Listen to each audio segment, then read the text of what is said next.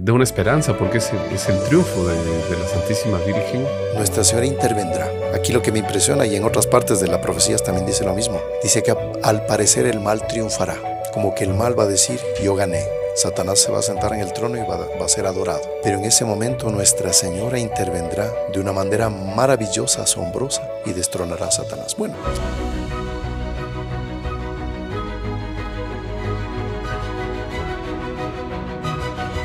Queridos amigos, salve María, bienvenidos al podcast de los Heraldos. Hace poco tiempo atrás eh, mencionamos algo que a las personas les causó mucha curiosidad saber, que es cómo aparecieron las profecías de Nuestra Señora del Buen Suceso. Eh, vamos en este podcast a responder la inquietud de muchísimas personas que han estado con esta inquietud y vamos a enriquecer este programa con la presencia aquí del hermano Marcelo Burneo. Bienvenido hermano Marcelo para este podcast. Salve María Padre Mauricio, salve, María, estimados eh, amigos.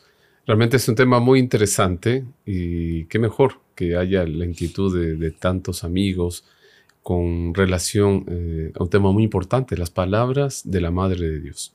Muy bien, vamos entonces para ello a rezar un Ave María a la Santísima Virgen del Buen Suceso y pedimos la intercesión de la Madre Mariana de Jesús Torres y las santas fundadoras que fueron estas protagonistas, estas heroínas de este, de este hecho impresionante, las apariciones de la Virgen del Buen Suceso y sus profecías. Vamos a iniciar entonces con la oración, en el nombre del Padre, y del Hijo, y del Espíritu Santo. Amén. Dios te salve María, llena eres de gracia, el Señor es contigo. Bendita tú eres entre todas las mujeres y bendito es el fruto de tu vientre Jesús. Santa María, Madre de Dios, ruega por nosotros pecadores, ahora y en la hora de nuestra muerte. Amén. Sagrado corazón de Jesús, en vos confío. Nuestra Señora del Buen Suceso, ruega por nosotros. Sor Mariana de Jesús Torres y santas fundadoras, rueguen por nosotros. Santos ángeles custodios, rueguen por nosotros. San Francisco de Asís, ruega por nosotros. En el nombre del Padre, y del Hijo, y del Espíritu Santo. Amén. Amén. Muy bien, hermano Marcelo, solo a manera de introducción. ¿Para qué sirven las profecías? La Iglesia nos enseña en el Catecismo, en su magisterio, de que la revelación, todo lo que Dios eh, quiere que los hombres conozcan, ya está en la Sagrada Escritura. Y ahí está toda la verdad revelada, todas las profecías, etcétera, etcétera. Pero eso no quita que mm, a lo largo de los siglos hayan manifestaciones sobrenaturales para poder acentuar algún momento histórico en la que Dios quiere que los hombres tomen atención, porque la Sagrada Escritura no está al alcance de todos los seres humanos. Mismo hay especialistas para estudiar la Sagrada Escritura para interpretarla. Interpretarla. Incluso el Apocalipsis, por ejemplo, no hay una definición oficial, una interpretación oficial de la iglesia con respecto al Apocalipsis. Exactamente. Y es muy difícil. Si uno toma el Apocalipsis ahí en casa y empieza a leer, hay muchos, muchas figuras, símbolos, números. Bueno, uno queda. Pero hay manifestaciones sobrenaturales con profecías que la iglesia les pone un título muy bonito que es dignas de crédito profecías dignas de creerse. O sea que no contradicen la fe, no van contra el dogma. Y así tenemos pues manifestaciones como de la Santísima Virgen de Fátima, eh, de Lourdes, etcétera, que van dando mensajes a los hombres, unos más proféticos que otros. Y aquí tenemos eh, estas profecías de la Virgen del Buen Suceso. Como les decíamos al inicio, a muchas personas les dio curiosidad, que comentamos hace algún tiempo, eh, de dónde salieron estas profecías, que ahora están circulando por el mundo entero. ¿Por qué? Porque para muchos se aplica a nuestros días. Esto solo Dios sabe. Sin embargo, estos manuscritos eh, hablan de fechas en cuanto a siglos y las profecías de la Virgen de Buen Suceso que están más como que para muchos siendo comprobadas, hablan justamente para el siglo XX. lógicamente estamos ya en el siglo XXI, todos sabemos, pero de alguna manera nosotros somos parte, todavía muchos, de la generación del siglo XX. Por tanto, de acuerdo a estos manuscritos, esto está vigente todavía. Vamos a leer unas que otras profecías, pero bueno, antes que eso, pues vamos a comentar cómo aparecieron estos manuscritos. Hermano Marcelo, usted me estuvo comentando, muy interesante, no sabía un montón de detalles de qué pasó con el original de este libro que, que tengo aquí, que les voy a indicar de qué se trata. Ahora, vale la pena recalcar el Padre Mauricio para nuestros amigos que de hecho la Iglesia no le exige al católico dar crédito a las apariciones. Eso, es, es, bueno aclarar. Cada uno sabe si acepta. Pero si ya hay un estudio y la Iglesia aprueba, considera que estas apariciones o mensajes no van contra la fe, por el contrario, estimulan eh, a la piedad, ahí sí que realmente sería un poco tal vez de, mal espíritu de la persona eh, no acogerlas. Entonces eso siempre es bueno aclarar porque cuántas personas que quedan en la duda, pero yo escuché tal cosa, la historia, el mensaje, ¿será que es? ¿No es? No se preocupe, moralmente no, no tiene ningún problema, pero si es necesario una vez que eh, se nos demuestra eh, o nos incentiva la fe, adherir de corazón. Así es. Y bueno, entonces vamos a trasladarnos al siglo XIX. Eh, hay algunas personas que comentan un hecho que tiene que ver con el tema. En el siglo XIX hubo aquí en Ecuador un presidente de la República, Gabriel García Moreno, que murió en olor de santidad, mártir de la fe.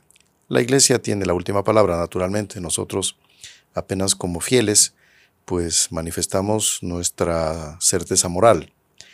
Solo la iglesia sabrá decir si es o no eh, este presidente murió mártir. Pero todo lo que él hizo, su vida, aquí tenemos como en muchas vidas de santos, como dos eh, momentos, antes de su conversión y después de su conversión. García Moreno es un personaje sumamente atacado, sumamente calumniado. Eh, lamentablemente, muchas biografías modernas, eh, leí ahora hace poco una biografía que había sido hecha en Argentina, y lamentablemente este estudio pues solo tomaba como fuente prácticamente a un autor, no, no fue exclusivamente un autor, pero prácticamente un autor que es Benjamín Carrión. Benjamín Carrión, que fue un escritor liberal, súper... Eh, anti-garciano. Anti-garciano, o sea, y que él escribió una, una obra que se llama El Santo del Patíbulo, que fue una obra muy divulgada, muy difundida, pero esta obra tiene tantos errores, tantas fallas, que mm, en un libro de mm, la colección Ariel, voy a citar el texto de Ariel, eh, Ariel Juvenil, eh, en la década del 70, que sacó la Casa de la Cultura Ecuatoriana, en uno de los libros de esta edición, que hablaban de personajes de Ecuador sobre todo, eh, se escribía ahí en, uno de estos libros, si no recuerdo mal era de Atahualpa, en el prólogo que mm, lo escribió un sobrino de Benjamín Carrión, pues eh, Benjamín Carrión, este señor se llamaba Alejandro Carrión, él comenta la obra Atahualpa de Benjamín Carrión. Entonces, en la obra Atahualpa, escrita por Benjamín Carrión, un sobrino pues hace una presentación de la obra, Alejandro Carrión Pérez, y mm, él cuando comenta la obra de su tío, pues elogiándole, lógicamente, él dice, no puedo decir lo mismo de la obra eh, García Moreno, El Santo del Patíbulo, que era así el título de este, este libro. Dice, porque contiene tantos errores. Eh, dice que es un libro apasionado. O sea, es un libro que escribió una persona con cabeza caliente, con odio a García Moreno. Y con parcialidad. Exactamente, y por tanto no es un libro imparcial. Y ahí él escribió con esta frase y definió al libro de su tío. Dice, yo puedo definir al libro de mi tío como un error de 900 páginas. Impresionante, ¿no? No hay mejor elogio que eso. Entonces, pues, si hasta uno de la propia sangre, pues, pariente cercano de... Entonces, ¿qué pasa? Que García Moreno fue muy atacado porque justamente porque él era católico practicante. Él llegó a colocar en la Constitución, te sabe, hermano Marcelo, eh, que todo ecuatoriano para ser ecuatoriano... Ciudadano, para tener la ciudadanía... ciudadanía tiene que ser católico. Y llegó él a colocar los diez mandamientos en, en la Constitución, el credo en la vida diaria de la República. O sea, más católico que eso. Y lógicamente, pues el demonio no aguantó. Bueno, no vamos a contar toda la vida de García Moreno, que es algo impresionante, pero solo para comentar el último día de él. él aquí en Quito hay una iglesia eh, en Santo Domingo, que queda en el centro de Quito, una iglesia muy bonita, colonial. Eh, entrando a mano derecha, en el segundo o tercer altar lateral, eh, hay una placa, te recuerda, hermano Marcelo, estuvimos ahí, en la que dice aquí, en este altar, eh, estuvo el presidente Gabriel García Moreno asistiendo a su última misa, el 6 de agosto de 1875, o sea, el mismo día que lo asesinaron, la última comunión de él. La última comunión de él. Y esto lo comenta el padre Severo Gómez Jurado, que es biógrafo también de la vida de García Moreno, que hay testigos de las personas que vieron a García Moreno siendo presidente, asistiendo a la misa y comulgando, después de comulgar, arrodillándose junto, bien junto al altar, en un apoyo de, metal, una verja que era el comulgatorio una verja con, piedra de mármol, bueno. Entonces, ha apoyado ahí con sus brazos, con sus codos encima del comulgatorio, con la mano en la frente, muy preocupado. Y personas que admirados, admiradas de ver al presidente haciendo una acción de gracias muy profunda, que lo hacía porque él comulgaba todos los días, él asistía a misa todos los días. Eh, él asistía, vamos a corregir aquí, asistía a misa con frecuencia, eh, casi todos los días. Entonces, escucharon estas palabras de García Moreno mientras cerraba los ojos y se tomaba la frente con la mano. Decía, salva al Ecuador, salva al Ecuador. Estaba él preocupado de todo lo que se venía, lo que estaba viendo los problemas del país, un país muy naciente y muy, ya muy, muy atacado y después de eso, de esa acción de gracias, él sale caminando hasta el Palacio de Gobierno, que son más o menos unas siete, ocho cuadras. Pasa por la catedral porque él sabía que estaba el Santísimo expuesto y entra a la catedral para ah, visitar al Santísimo. Para adorar al Santísimo, exactamente. Y saliendo de la, de la adoración al Santísimo, la catedral queda a diez pasos del Palacio de Gobierno, que es cruzando la calle. Quien conoce Quito, pues eh, si usted quiere correr, llega en cinco segundos, ¿no? De, la, de la esquina del Palacio de Gobierno a la catedral. Entonces de ahí sale mm, García Moreno y ahí los asesinos, eran seis asesinos, eh, cinco asesinos, perdón, salen y lo emboscan de una manera insolente y cobarde y ahí lo, lo matan a, con disparos y a machetazos, ¿no? Bueno, cae en la plaza de gobierno, en la plaza grande que se llama, ensangrentado, horriblemente eh, martirizado a machetazos, imagínense, de una manera brutal. Y bueno, y ahí muere. Entonces, ¿por qué esta explicación? Porque... Pues ciertamente nuestros amigos, Padre Mauricio, quieren saber eh, por qué hemos mencionado a García Moreno dentro de esta historia. Así es. Porque él es mencionado por la Santísima Virgen. Así es. Están las profecías. Y aquí tenemos el episodio, hermano Marcelo, de el secretario de García Moreno, el doctor Varela, que tiene que ver con la religiosa que escribió este texto, ¿no? Si nos puede comentar. Sí, eh, es muy interesante la historia, padre, porque el que después fue abogado, el doctor Varela, él cuando eh, vivía en su ciudad, en La Tacunga, una ciudad que queda una hora y media de Quito, hacia el sur de Quito, Él acogió a García Moreno. En uno de los tantos viajes de García Moreno, este joven le dio posada. Y en retribución por eso, García Moreno vio que tenía condiciones este muchacho y lo invita para que vaya a Quito. Se lo trae a Quito, a este joven, lo ayuda para que culmine sus estudios y luego después eh, siga jurisprudencia. Y incluso le, dio hospedaje en su propia casa. García Moreno acogió a este joven. Después terminó siendo secretario de él.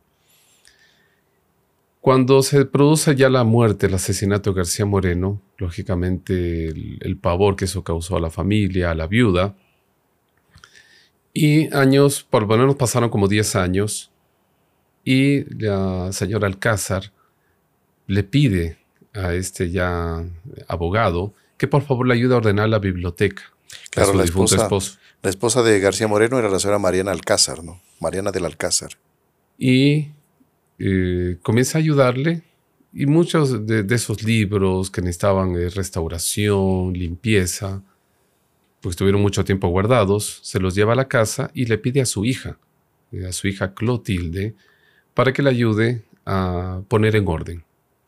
Y lógicamente la curiosidad de esta joven de ver qué libros eran del ex presidente de la República, don Gabriel García Moreno, y entre esos libros se encuentra con las profecías, la historia y las profecías de Nuestra Señora del Buen Suceso, la historia del Real Monasterio de la Inmaculada Concepción de Quito. Comienza a leer la historia y se impresiona por las profecías, todo lo que la Virgen anunciaba para esta nación, pero no exclusivamente para el Ecuador, sino para América, para el mundo. Y ahí esta joven eh, recibe una gracia muy especial que decide eh, ser religiosa. Pero lógicamente ella tenía su confesor, ¿no? Acostumbrada a visitarlo, era un sacerdote jesuita. Y le va contando, ella entusiasmada, ¿no? Eh, claro. Muy jovial, entonces contando el padre, leí tal cosa, esta profecía impresionante, lo que la Virgen dice, nuestro Señor dice, cómo se le apareció a esta religiosa, y por aquí y por allá.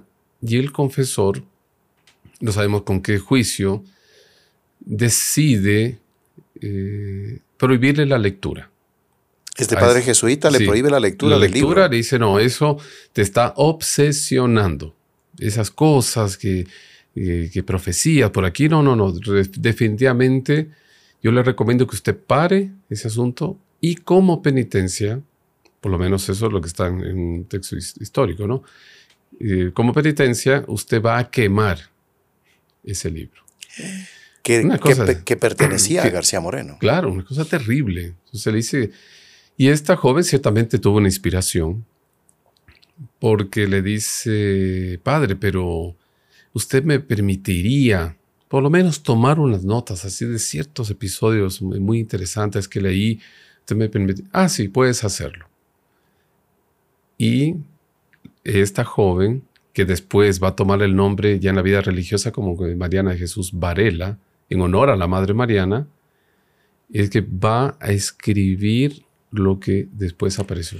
Estas son las notitas que a ella le entusiasmó. Después vamos a hablar acá del texto. Realmente es eh, impresionante, ¿no? Todo el vaivén de, las cosas, de Dios. Y cómo, cómo, Dios es, o sea, a pesar de, de esas fallas humanas, crasas, y también hasta cierto punto irracionales. No se entiende para qué quemar un texto así tan valioso. Imaginemos que el texto en su contenido no tenga un valor muy grande, pero el hecho de haber pertenecido a un presidente, por lo menos, es guardarlo como una, un recuerdo muy grande de la pertenencia de, de un presidente. Mire, yo tengo en mi casa. Y sobre todo, Padre Mauricio, porque... ¿Para qué quemarlos? Claro, porque comentan que ese libro eh, fue leído por García Moreno. Claro. Y en las profecías está, Nuestra Señora le dice a la Madre Mariana, estamos hablando del siglo XVI, le dice que un hijo muy querido va a derramar su sangre en plaza pública en defensa de la fe. Y García Moreno ciertamente leyó ese pasaje. Y él sabía que la Virgen hablaba de él. Ahora, García Moreno fue advertido en varias ocasiones, señor presidente, están tramando, quieren quitarle la vida. Claro. Y García Moreno eh, les dijo, dice, ¿de qué sirve que yo lleve eh, guardia de canes si, si la providencia dispone una cosa? Será con compañía o sin compañía. Si llegó la hora de mi muerte, Dios ya la tiene pensada. Increíble, qué heroico. Y más impresionante me parece es leer un texto en la que esa profecía habla de la persona. A pesar de que no nombra, por lo menos en este manuscrito, el nombre y apellido, pero aquí dice claramente que la Virgen le revela a la Madre Mariana en el siglo XVII, inicios, que aquí en esta plaza, porque claro, el convento queda junto al Palacio de Gobierno, queda a un minuto caminando a la catedral, o sea, todo es ahí. Dice, en esta plaza habrá un presidente que morirá mártir de la fe, aquí en esta plaza. El único que hasta ahora ha pasado ha sido él. O sea, no ha habido ningún otro presidente que haya muerto así. Y bueno, aquí entonces vamos al tema nuestro, que es el siguiente. Esta Madre María de, Jesús crucificado Varela hace estos manuscritos y los guarda consigo. Y de una manera, hasta donde se conoce, misteriosa, sea el mismo texto o sea una copia, porque parece que en, aquel entonces las religiosas en las clausuras, a manera de la Edad Media, hacían a veces de copistas y se entretenían, digamos, sanamente, ¿no? Eh, escribiendo de puño y letra ciertos textos porque no había tanta facilidad con las imprentas, ¿no? De todas formas. Eh, siglo XIX en Quito, pues se habían imprentas, pero bueno, no eran así tampoco tan numerosas. Numerosas y sofisticadas, qué sé yo. Pero entonces ciertas religiosas también hacían, se entretenían escribiendo libros, copiando, bueno, sea o no, eh, el, uno de estos textos va a parar a una ciudad aquí de Ecuador y aquí viene nuestra historia. Cuando aquí ya nos vamos a trasladar a finales de, los años 60, eh, llega aquí a Quito uno de los primeros discípulos, unos discípulos del doctor Plinio Correa de Oliveira, quien en Brasil él funda un movimiento de apostolado muy pujante que mm, dio poco después, él fue congregado mariano, formó un grupo de jóvenes, hizo un apostolado muy grande y después llegó a fundar un movimiento llamado Tradición, Familia y Propiedad. Estos jóvenes, eh, que eran los primeros miembros de, este, de esta agrupación que Lodorniño fundó, llegan a Quito para ver si lograban hacer contactos y fundar también aquí en Ecuador algún núcleo del movimiento del doctor Plinio. Y ahí es que conocen a la Virgen del Buen Suceso. No vamos a explicar todos los detalles, que son muchísimos, muy largo. Llegan a conocer a la Virgen del Buen Suceso y le comentan al doctor Plinio que han conocido esta imagen muy bella. En uno de estos viajes, porque fueron algunos viajes, le muestran una estampa, le hablan de algo que tenía unas profecías y ahí el doctor Plinio se interesó muchísimo. Dijo, a ver, ¿cómo es eso? Esta imagen hecha por los ángeles, porque el rostro fue hecho por los ángeles, consta aquí en estos manuscritos. Es un rostro bellísimo, es una imagen maravillosa. Y el, que lo que pasa que el odornillo se interesa mucho de las profecías, de la imagen, y ahí es que él envía a uno de sus discípulos, al más querido, al, a Monseñor, en esa época era el joven John Clark, o señor, como se trataban en aquel entonces entre los miembros del grupo, del movimiento, el señor John Cla viene a Quito. Estamos hablando del año 1977. 77, así es. Y con el encargo del doctor Pliño de descubrir esas profecías, de encontrarlas y llevárselas para los estudios que hacían allá en Brasil con todo el apostolado que tenía el doctor Pliño. Y Monsieur claro, ahí venimos a la historia, pues recuerdo, él ha contado varias veces este episodio. Y dice, oiga, llegar a una ciudad que yo nunca estuve, bueno, Monseñor, es ahora Monseñor John Clan, nuestro fundador, en la época del señor John Clan, sí sabía español porque su papá era español, ¿no?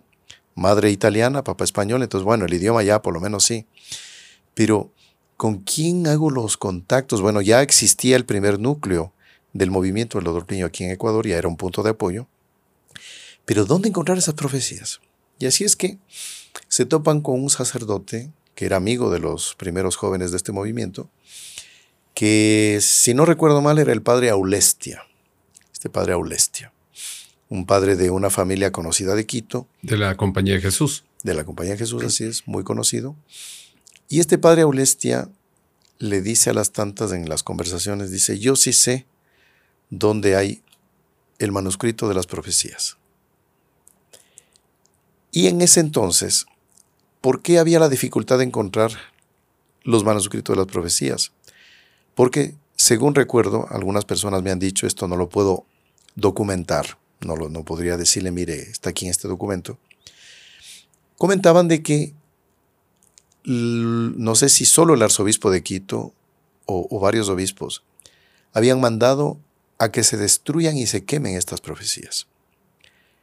Y estaban prohibidos todos los monasterios de concepcionistas, por lo menos aquí en Quito, o el monasterio más bien dicho, es uno solo que está aquí, de que se divulgue este manuscrito.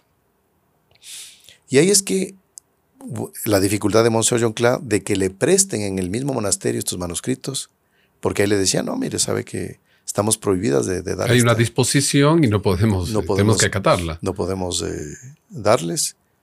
¿Y qué prueba? Porque viene acá a Quito en el monasterio donde es la fuente de estas profecías y no hay. No reposaba nada ahí. Nada. ¿Y ahora qué? ¿Y ahora qué? Y ahí es que este padre Aulestia le dice, mire, yo soy confesor de unas concepcionistas, pero de un monasterio que está en Riobamba. Y casualmente tengo que ir para allá.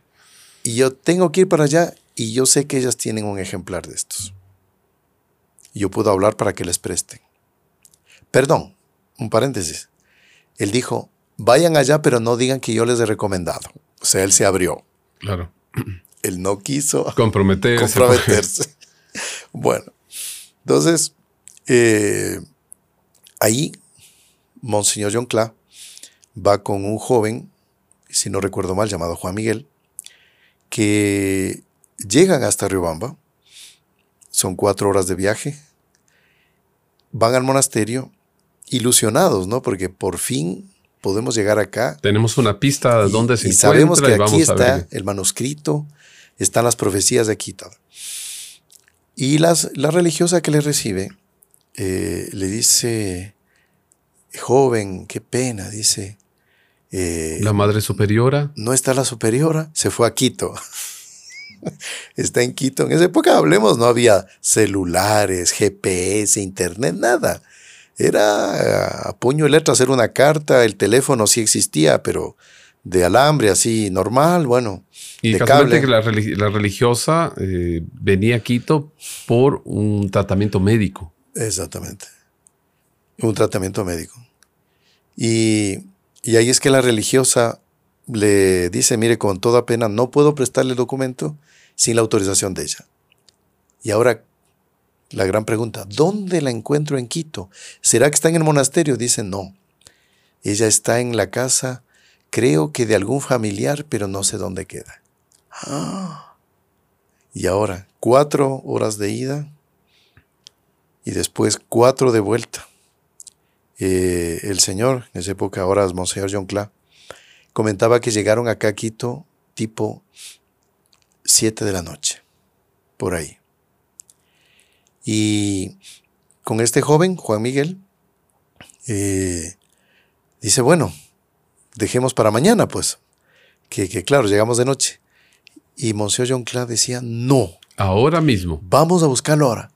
Pero... Es una locura. decía, pero ¿dónde? Esto es una locura. En todo el centro histórico, buscar una casa. ¿Dónde vamos a encontrar a esta religiosa?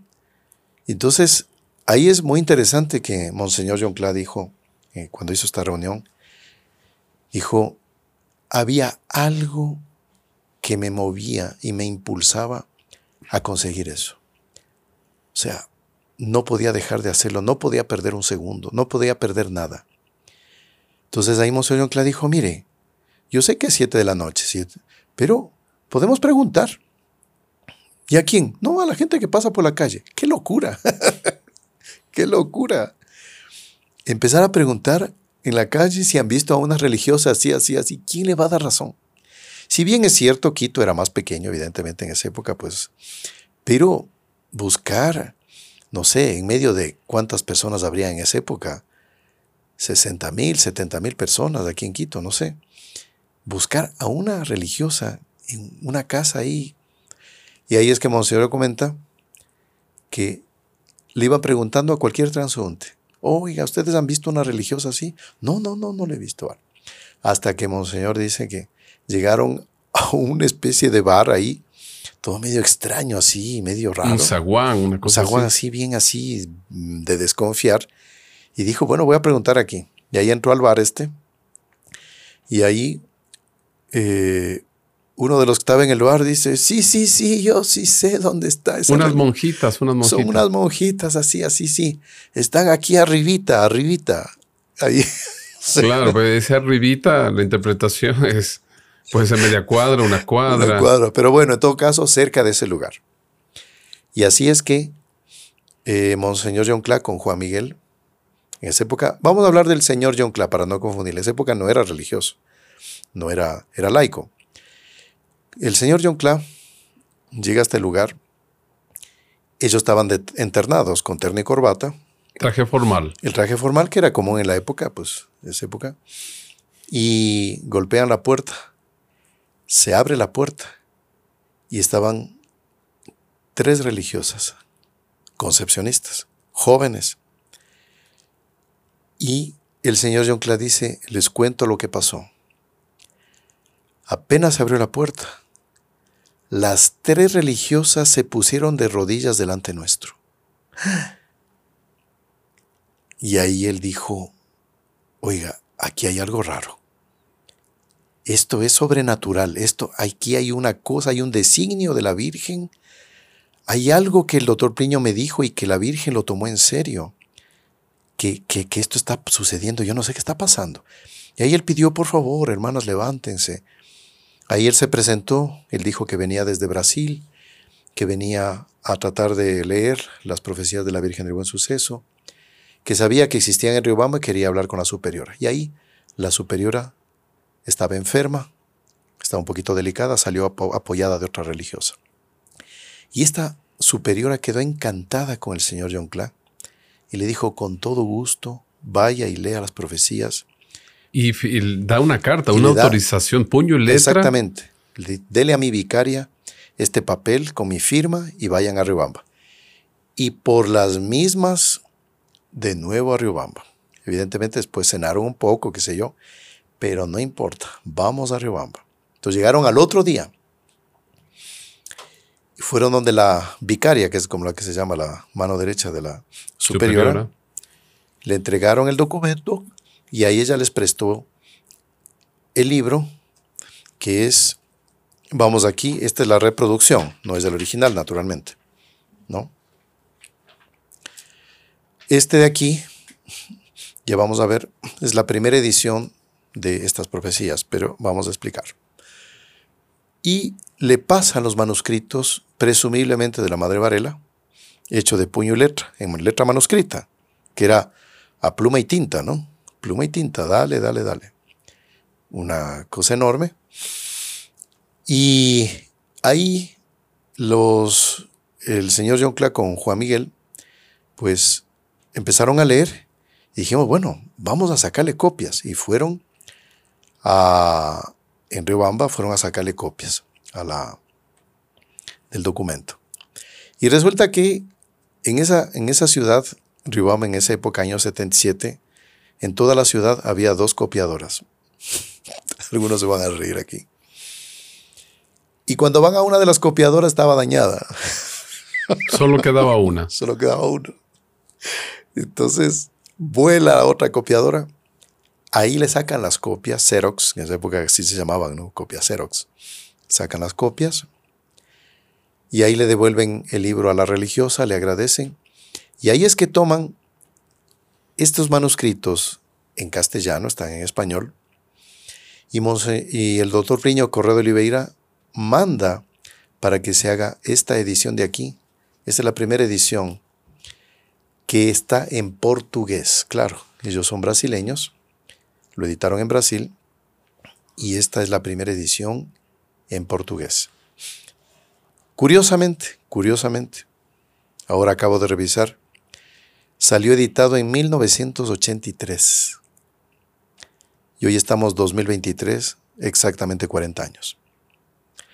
Entonces, estas profecías están a luz gracias al doctor Plinio Correa de Oliveira, que tuvo la idea y lo ejecutó y rescató en esta acción impresionante el señor João Cladías, que es Monseñor João Cladías, fundador de los Caballeros de la Virgen, Heraldos del Evangelio. Claro, y si mucha gente, tantas personas en momentos actuales conocen de la historia de la Santísima Virgen del Buen Suceso, de la Madre Mariana Jesús Torres, es gracias a esa inspiración. Exactamente.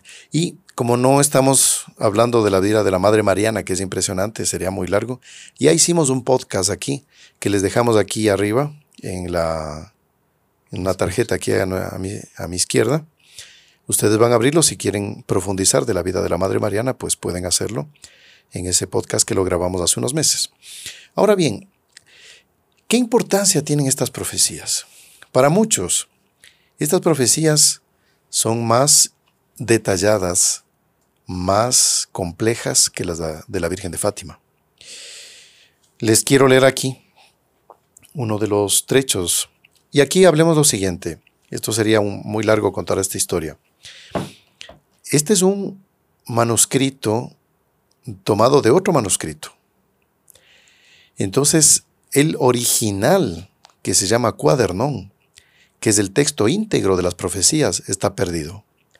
Se comenta que se perdieron en las guerras de independencia de los países americanos que se independizaban de España, de Portugal. Estamos hablando 1830 por ahí. Eh, en las guerras de independencia se perdió este libro y varias cosas que pertenecían a la Virgen del Buen Suceso el báculo. El niño Jesús. Exactamente. Las llaves. Y este precioso volumen que se llama el cuadernón, o sea, el original de los originales, está perdido. Este texto sería como que el bisnieto del cuadernón, ¿no? Entonces, en este bisnieto, ¿qué es lo que aparece? Mire solo como manera de ejemplo. La Virgen del Buen Suceso se le aparece a la Madre Mariana y se le aparece en el coro alto del monasterio de una manera bonita, digamos en sentido no bonita, sino impactante es la palabra. Eh, se apaga la luz del, Santísimo, la lamparita del Santísimo. La Madre Mariana quiere irlo a aprender, eran altas horas de la madrugada, porque la, la Madre Mariana hacía penitencia, dormía poquísimo, tenía tres horas de sueño diarios, porque se quedaba rezando y pidiendo por la conversión del mundo, los pecadores, para reparar los pecados. Bueno, y la, Virgen se aparece luego, después de que se apaga la lamparita. Y ahí es que la Virgen le expone varios motivos por los cuales se apaga la lamparita. Varios motivos. Y uno de ellos, no voy a leer todos, pero este es impresionante para que ustedes sepan, dice. El cuarto motivo para apagarse la lamparita es que, habiéndose apoderado la secta de todas las clases sociales, en otras ocasiones eh, se relata aquí, le completan, dicen, las sectas masónicas, ¿no? Eh, dice, apoderado la secta de todas las clases sociales, tendrá tanta sutileza para introducirse en los hogares domésticos, que perdiendo a la niñez, se gloriará el demonio de alimentarse con el exquisito manjar de los corazones de los niños. Subrayemos aquí tendrá tanta sutileza para introducirse en los hogares domésticos, para perder la, niñez. No se, referirá al Internet. Tanta sutileza para introducirse en los hogares domésticos. Siglo XVII. Aquí hay una alusión, me da la impresión, al Internet, que será que devorará la inocencia de los niños.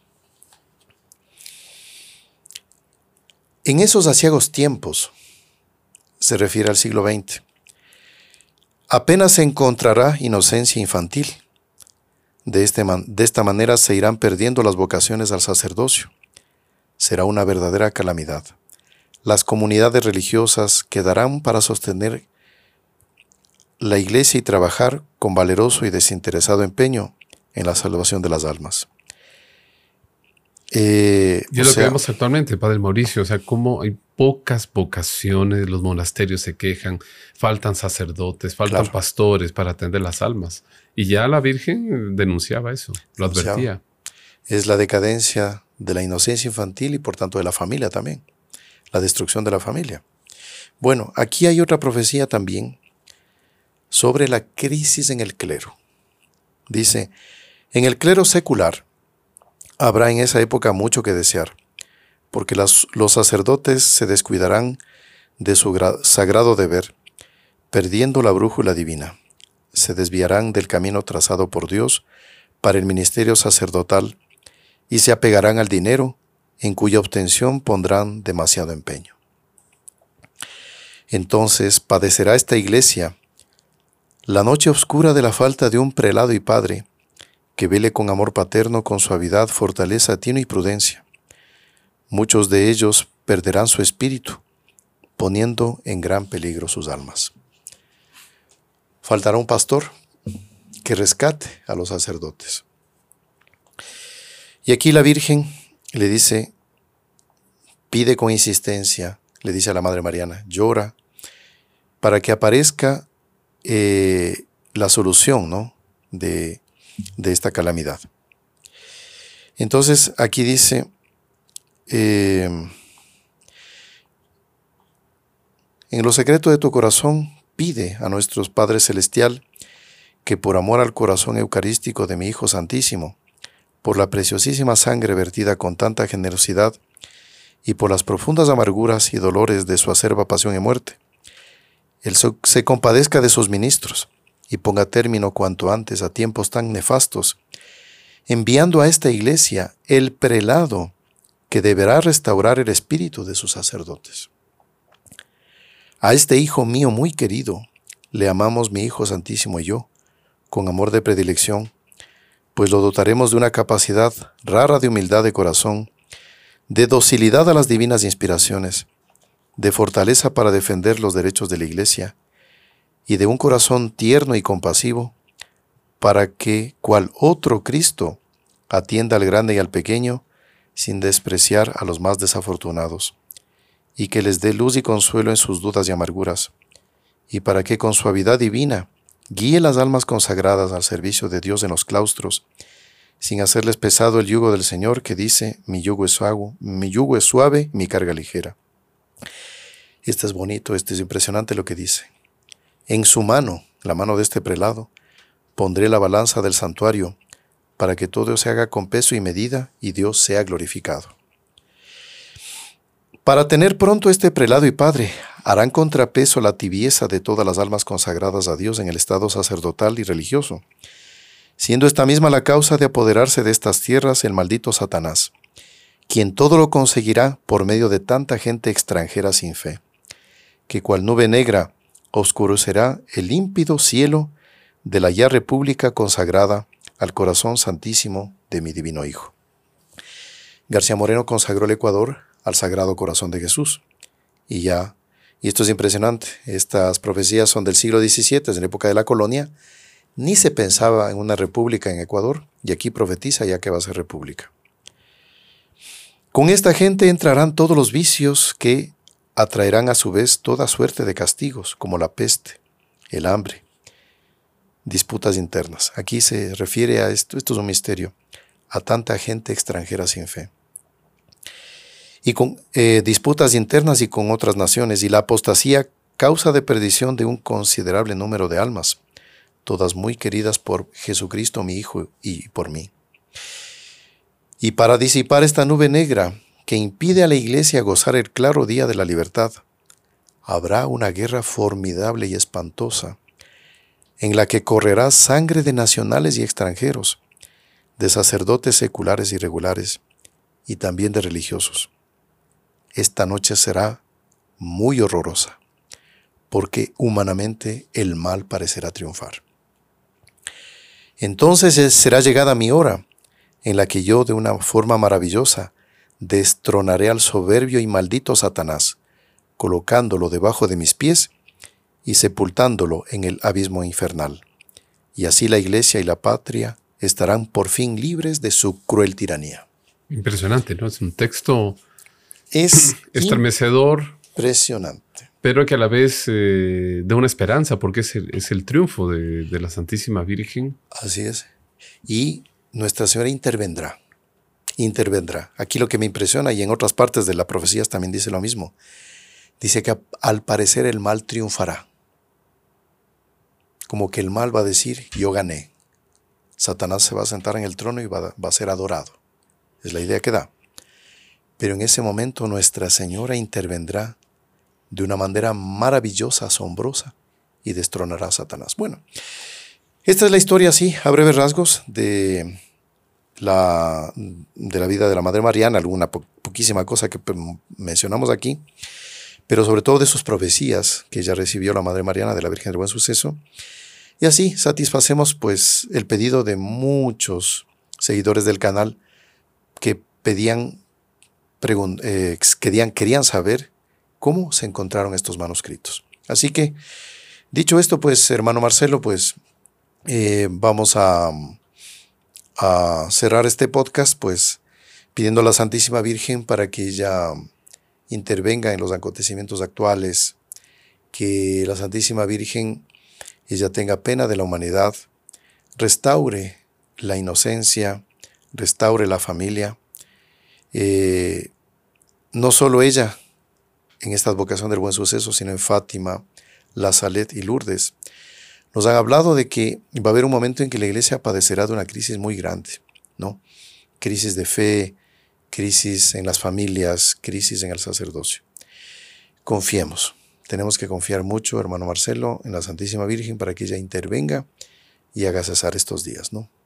Muy bien, hermano Marcelo, así que ha sido un gusto haber estado con usted. De igual manera, Padre Mauricio, y esperamos más adelante, pues en otros programas, eh, dependiendo también del pedido de nuestros amigos, pues eh, extendernos más, porque es un tema tan interesante.